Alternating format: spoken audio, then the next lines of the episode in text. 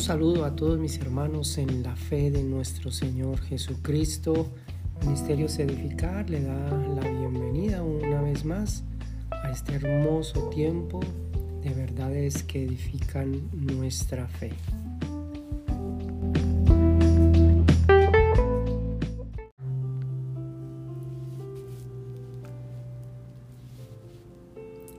Bien, continuamos con definiciones del arte de la predicación. Este es el capítulo 9 de este estudio, definiciones del arte de la predicación. Recordemos que concluimos la enseñanza pasada con la predicación más que ser un arte y una ciencia de la comunicación, es primeramente un compromiso vital con la gloria del mensaje de Cristo.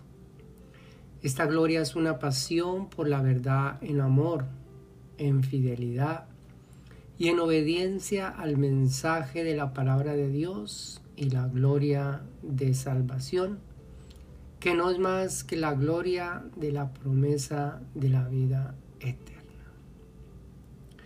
Y vamos a continuar definiciones del arte de la predicación. Oratoría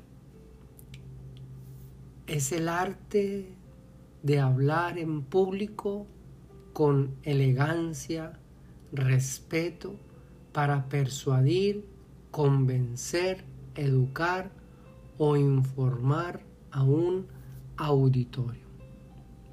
Homilética es el arte, la ciencia y la aventura de la predicación, la cual comunica y da a conocer el mensaje de la palabra de Dios.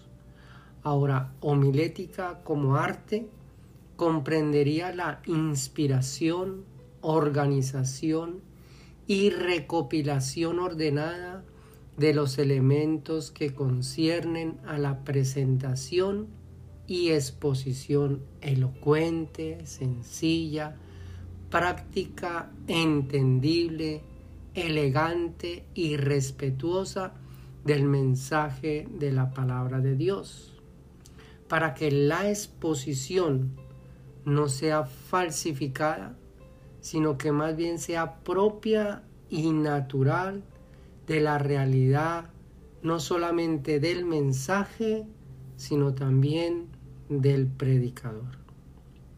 Ahora, la homilética como ciencia comprendería el uso de las herramientas hermenéuticas que son indispensables y apropiadas para un profundo y exhaustivo estudio de investigación y de preparación del mensaje de la palabra de Dios, para que la interpretación no sea caprichosa ni un resultado del razonamiento personal, sino para que la interpretación se sirva de los principios literarios, históricos, gramáticos y contextuales. Eso con relación a la homilética como ciencia. Y la homilética como aventura comprendería la dinámica espiritual, es decir, aquí es donde el Espíritu de Dios guía y proporciona nuevos pensamientos que trabajen en perfecta armonía para ampliar o afirmar el propósito del mensaje, con un énfasis en que no es para cambiar el mensaje. El mensaje de la palabra del Señor, el mensaje de las escrituras, no se puede cambiar. Hay, algunas, algunos que predicadores que consideran que a última hora el Espíritu Santo le cambió el mensaje e inclusive cambian el mismo sentido y distorsionan el mensaje de la palabra del Señor. Pero por eso la homilética trabaja eh, como ciencia, eh, utilizando esas herramientas hermenéuticas que son indispensables y apropiadas para que la predicación esté estrictamente sujeta a esos principios literarios, históricos, gramáticos y contextuales. Entonces, diríamos que la homilética es el proceso por el cual una persona prepara, organiza y presenta ordenadamente la exposición de la palabra o el mensaje de la, palabra de una manera eficaz y talentosa a fin de dar a conocer el mensaje lo más cercano a la realidad y a la verdad del consejo de Dios y de lo que Dios quiere verdaderamente transmitir a su pueblo, al creyente, al ser humano y al pecador.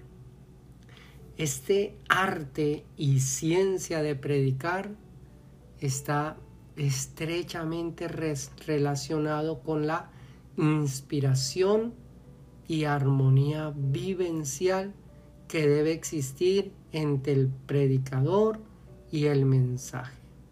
Es decir, un mensaje debe ser primeramente entendido, digerido y aplicado por el portador del mensaje a fin de traer delante del pueblo de Dios y del pecador un mensaje real y verdadero. Es decir, un mensaje vivo y eficaz. Leemos, por ejemplo, en Hebreos capítulo 12, verso 4, porque la palabra de Dios es viva y eficaz, y más cortante que toda espada, espada de dos filos, y penetra hasta partir el alma y el espíritu, las coyunturas y los tuétanos, y discierne los pensamientos y las intenciones del corazón. Es la misma palabra la que se encarga de sacar a la luz los pensamientos, las intenciones que albergan los corazones. No como suelen hacerlo los nuevos profetas contemporáneos que se acercan a las personas y tratan de adivinar su pasado, su presente y su futuro. La palabra de Dios no adivina. La palabra de Dios es la palabra contundente. Es esa palabra que parte el alma y el espíritu. Es esa palabra que discierne los pensamientos y las intenciones del corazón. Es esa palabra viva y eficaz. Leemos también en la primera carta a Timoteo capítulo 4 verso 13, entre tanto que voy, ocúpate en la lectura y la exhortación y en la enseñanza. Es de suma importancia que el creyente se ocupe en la lectura, que el creyente se ocupe en la exhortación y que el creyente se ocupe en la enseñanza. Tenemos que entender de que en cuanto al Evangelio, todos los creyentes hemos sido llamados no solamente a ser discipulados, sino también a discipular. Hemos sido llamados también a enseñar lo poco que voy aprendiendo, eso mismo voy enseñando. Y con relación a los predicadores, enfáticamente a los predicadores, tienen que ocuparse o tenemos que ocuparnos en la lectura, la exhortación y la enseñanza. La segunda carta a Timoteo, capítulo 4, verso 2, dice, que prediques la palabra, que instes a tiempo y afuera de tiempo, redarguye, reprende, exhorta a todos con paciencia y doctrina. Exhorta con toda paciencia y doctrina. Segunda carta a Timoteo capítulo 4 verso Dios. Que prediquemos la palabra a tiempo, afuera de tiempo, a fin de redarguir, reprender, exhortar con paciencia, pero sobre todo con doctrina. Si vamos a educar, si vamos a presentar la palabra, es de suma importancia que la palabra sea presentada con doctrina, es decir, con una enseñanza. Esa enseñanza que emana de las sagradas escrituras. Esa, esa enseñanza que solamente viene de la palabra del Señor. Esto con relación a las definiciones del arte de la predicación. Ahora vamos a mirar principios y características de la predicación. Diez principios y características de la predicación. Número uno, la predicación descansa y se nutre, se fortalece y es poderosa cuando emana de las sagradas escrituras. El apóstol Pablo, recordemos que decía, no me avergüenzo del Evangelio porque es poder de Dios para salvación. Así que la predicación descansa, se nutre y se fortalece y es poderosa cuando emana de las sagradas escrituras, no del razonamiento humano, no de las buenas intenciones del predicador. Yo recuerdo hace mucho tiempo que yo le hacía esta pregunta a un predicador y yo le decía, ¿por qué le enseñas esto a las personas si la Biblia habla de esto con relación a la santificación? Y él decía, yo prefiero por experiencia enseñarle esto a los hermanos para que los hermanos no se me descarríen. Porque si yo le enseño acerca de la seguridad de la salvación, acerca de las implicaciones de nuestra verdadera vida en Cristo, los hermanos se pueden confundir y se pueden desviar. Entonces yo como por experiencia yo prefiero enseñarle esto eh, a, que tengan una vida más rigurosa, más estricta, etc. Esa era la opinión de él. Y pues cada persona tiene su opinión de cómo presentar, cómo enseñar. Pero yo creo que la predicación no se trata de las buenas intenciones que nosotros tengamos o considerar la enseñanza y la edificación y formación de, de, las ovejas o de la iglesia de acuerdo a un criterio personal. Yo creo que la predicación debe descansar, debe fortalecerse solo en las sagradas escrituras, en aquellas verdades que emanan de las sagradas escrituras. Número dos, la predicación como primera virtud es exaltar la gloria de la obra y persona de Cristo. La predicación como primera virtud es exaltar la gloria de la obra y persona de Cristo. Hay algunos expositores que les encanta hablar de su vida, les encanta hablar de sus experiencias, les encanta ah, hablar eh, de muchas cosas, en donde de 30 minutos, 25, 40 minutos, una hora, del tiempo que duran o que dilata el mensaje, posiblemente el 40, el 50, el 60% lo dedicaron a hablar de sí mismos, a hablar de otras cosas, pero no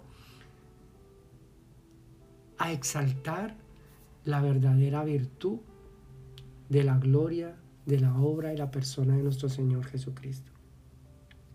Entonces, es prioridad de la predicación exaltar esa gloria de nuestro Señor Jesucristo. Número tres, la predicación es un clamor, una voz que jamás encontrará discrepancia entre la obra de Cristo y la realidad histórica, profética y literaria de las sagradas escrituras.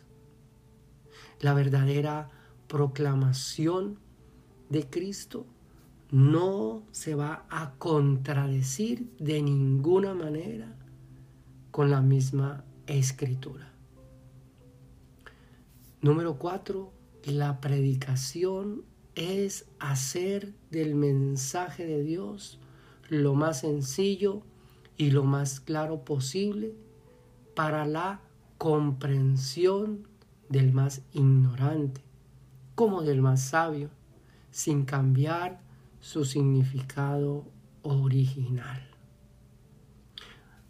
Hay personas que posiblemente sepan demasiado, tengan sus doctorados en teología, pueda que usen eh, las mejores palabras, pero es de suma importancia que la predicación pueda bajarse a un nivel de comprensión general.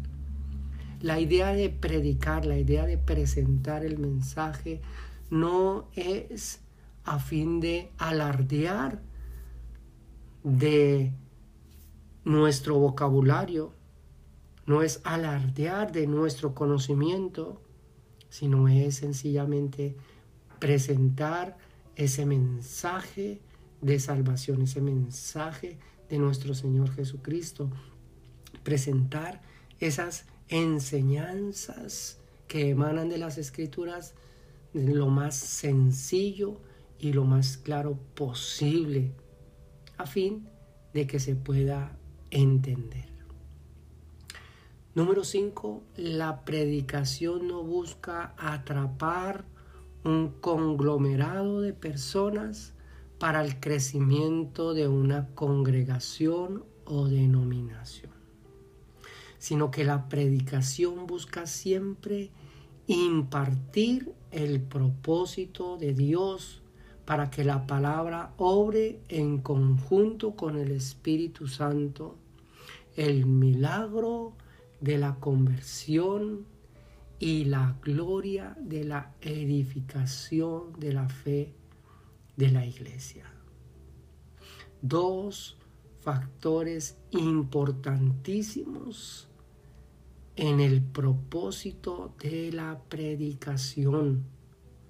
No es dar una enseñanza, no es predicar a fin de agradar el oído de las personas para que las personas se congreguen como pasa con el Evangelio de la Prosperidad, entre otros, ese Evangelio del liberalismo, entre otros, en donde las personas se sienten cómodas con lo que escuchan, se sienten atraídas con lo que escuchan, se sienten identificadas con lo que escuchan, pero no hay un milagro de conversión en su vida y no hay esa edificación a través de la palabra dentro de de la iglesia. Así que la predicación no busca atrapar un conglomerado de personas para el crecimiento de, de una congregación o una denominación específica, sino que la predicación busca siempre impartir el propósito de Dios para que la palabra obre en conjunto con el Espíritu Santo el milagro de la conversión y la gloria de la edificación de la fe de la iglesia.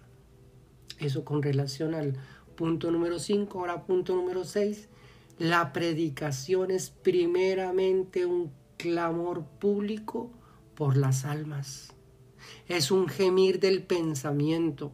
Es un derramamiento de un sentimiento que apela por el perdón del pecador.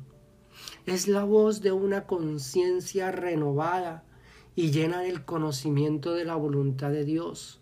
Es una voz que llama y habilita al pecador para que deguste de esa gracia del arrepentimiento. La predicación es primeramente un clamor público por las almas. Es un gemir del pensamiento, es el derramamiento de un sentimiento que apela por ese perdón del pecador. Y esto parte de una voz con una conciencia renovada, una conciencia llena del conocimiento, un pensamiento que conoce, que sabe, que entiende cuál es la verdadera voz de Dios.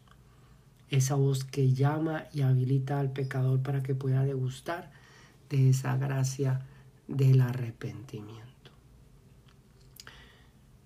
Número 7 o punto 7 la predicación es un semillero de fe.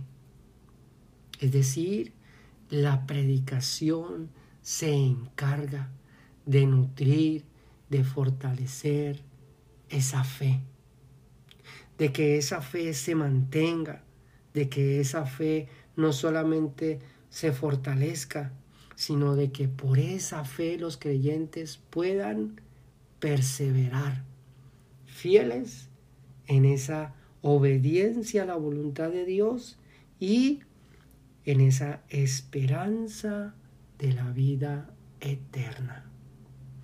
La predicación es un semillero de fe. Número 8.8. La predicación es el deseo de un alma sedienta de justicia. Es un alma sedienta de amor y de misericordia, a fin de que la gloria del poder del Evangelio obre en el pecador. La predicación es el deseo de un alma sedienta de justicia, sedienta de amor y de misericordia, a fin de que la gloria del poder del Evangelio obre en el pecador. Ese es el deseo de un predicador, el deseo de una persona que se para frente a una congregación, porque entendemos de que no todos los que eh, entran en un templo, no todos los que eh, llegan a una reunión, no todos los que van, digamos, a una campaña evangelística, no todos son creyentes. Así que el primer síntoma de un predicador es el hecho de que está sediento de esa justicia, está sediento de ese amor y esa misericordia de Dios, a fin de que por la gloria del Evangelio, por el poder del Evangelio, el pecador pueda ser bendecido con la salvación. Punto número 9. La predicación se caracteriza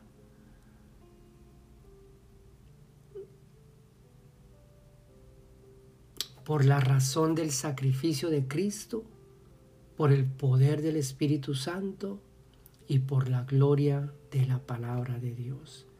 La predicación se caracteriza por la razón del sacrificio de Cristo, por el poder del Espíritu Santo y por la gloria de la palabra de Dios.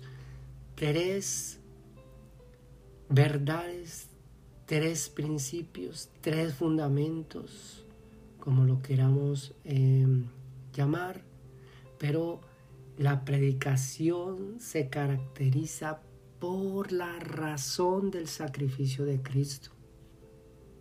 Sin esa gloria del sacrificio de Cristo no tendría sentido nuestra predicación. Esa predicación no, no tendría sentido sin el poder del Espíritu Santo. Y la predicación no tendría sentido sin la gloria de la palabra de Dios, sin esa autoridad, sin esas verdades que realmente emanan de la palabra del Señor. Eso con relación al punto número 9. Y para terminar, en el punto 10, la predicación no es un medio para condenar, avergonzar y humillar al creyente. Por el contrario, la predicación alimenta la esperanza de la vida eterna, promueve la gloria del perdón, hace un respectivo llamado de atención hacia la restauración, forma una identidad, y levanta la dignidad del creyente. También provee la edificación de la fe a fin de que la obediencia, el compromiso y el testimonio del verdadero creyente exalte la gloria de Dios. Qué tremendo. La predicación no es un medio para condenar ni avergonzar, ni humillar al creyente, ya que hay muchos púlpitos en donde los predicadores lo utilizan como el campo de batalla y no como lo enseña el capítulo 6 de la carta a los Efesios, que no tenemos lucha contra carne ni carne, sino contra principados y potestades sino que es una lucha contra el hermano, contra la hermana, es una lucha eh, contra los eh, posiblemente eh, hermanos inconstantes, posiblemente contra los débiles de la fe, posiblemente contra aquellos siervos, ministros, contra aquellas personas que posiblemente no traen finanzas a la iglesia, etcétera. posiblemente con aquellas personas que no están caminando rectamente y usan el púlpito para avergonzar, para juzgar, para incriminar, para maldecir, para eh, mandar inclusive a todos los hermanos a la condenación. Pero la predicación debe alimentar la esperanza de la vida eterna.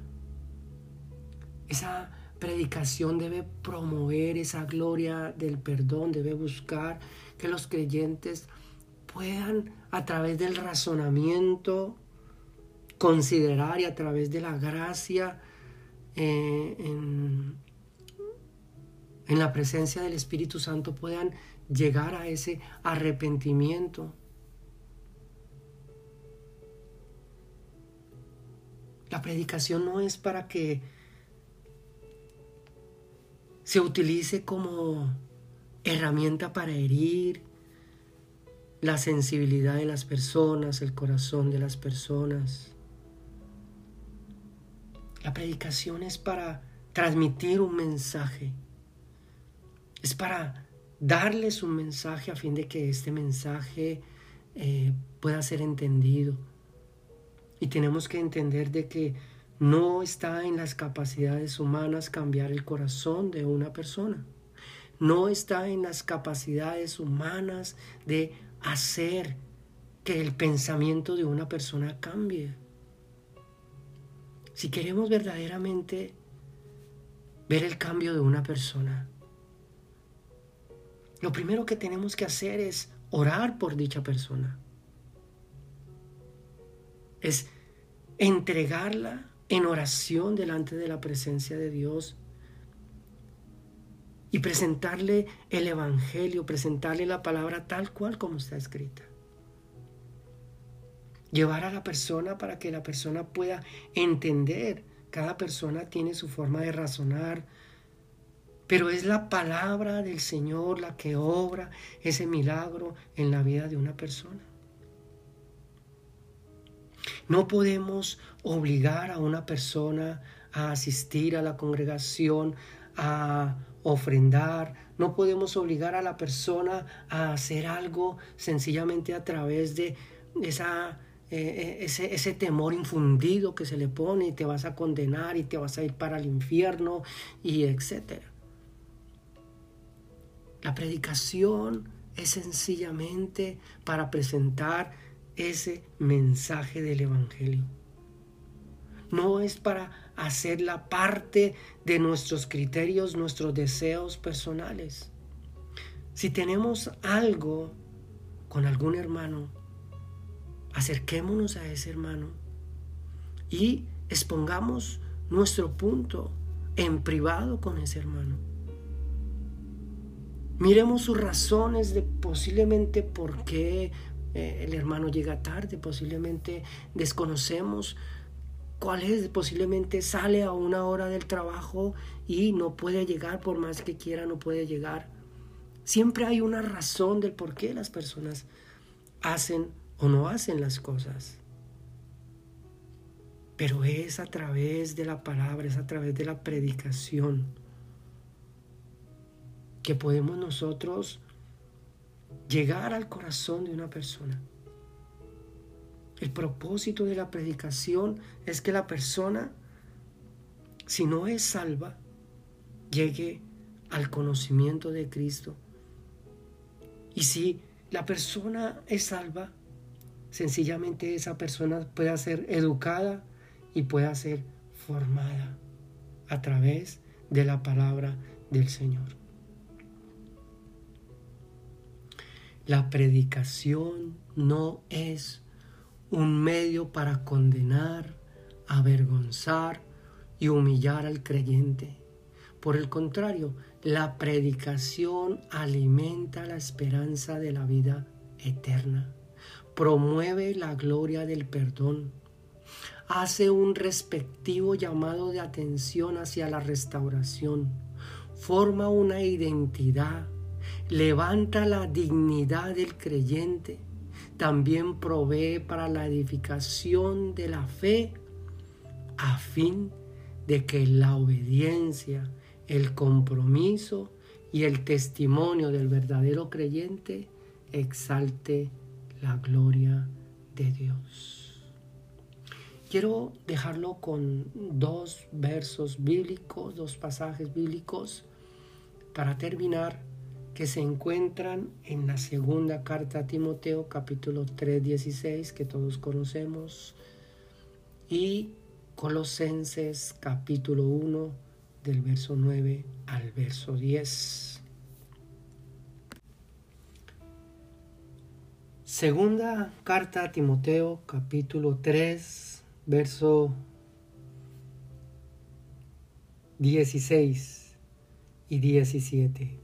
Toda la escritura es inspirada por Dios y es útil.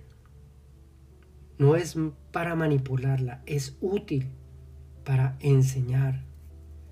Es útil para redarguir, es decir, para hacer un llamado de atención. Es útil para corregir y es útil para instruir enseñar, enseñarle a las personas cómo hacer las cosas. No esperamos que las personas hagan algo de lo cual no se les ha enseñado.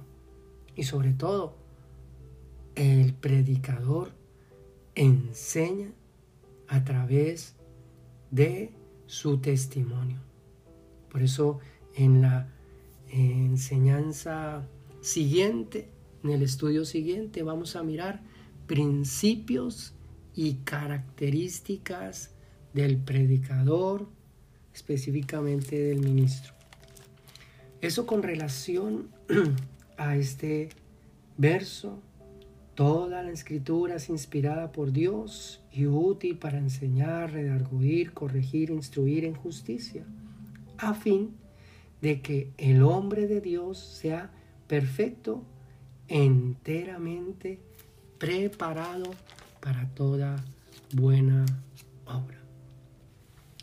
Y Colosenses capítulo 1, verso 9 al verso 10 prácticamente dice, por lo cual también nosotros desde el día que lo oímos, no cesamos de orar por vosotros y de pedir que seáis llenos del conocimiento de su voluntad en toda sabiduría e inteligencia espiritual, para que andéis como es digno del Señor, agradándole en todo, llevando fruto en toda buena obra y creciendo en el conocimiento de Dios.